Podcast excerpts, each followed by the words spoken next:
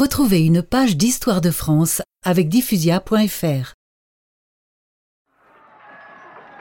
19 octobre 1587. À Coutras, l'armée royale, commandée par le duc de Joyeuse et celle d'Henri de Navarre, se sont rencontrées.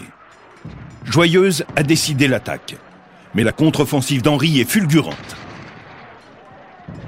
L'artillerie très moderne des protestants fait un carnage dans les rangs de l'armée royale qui attaque comme à la parade. En avant Ralliez-vous à mon panache blanc Henri de Navarre décide de pousser son avantage. À la tête de ses troupes, faisant preuve d'un grand courage, il enfonce la cavalerie ennemie. C'est c'est le feu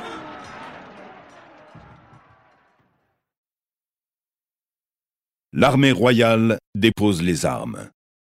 Elle laisse 2000 morts sur le terrain, dont le duc de Joyeuse lui-même. Les pertes des protestants ne dépassent pas les 50 tués. La manœuvre d'Henri est un plein succès.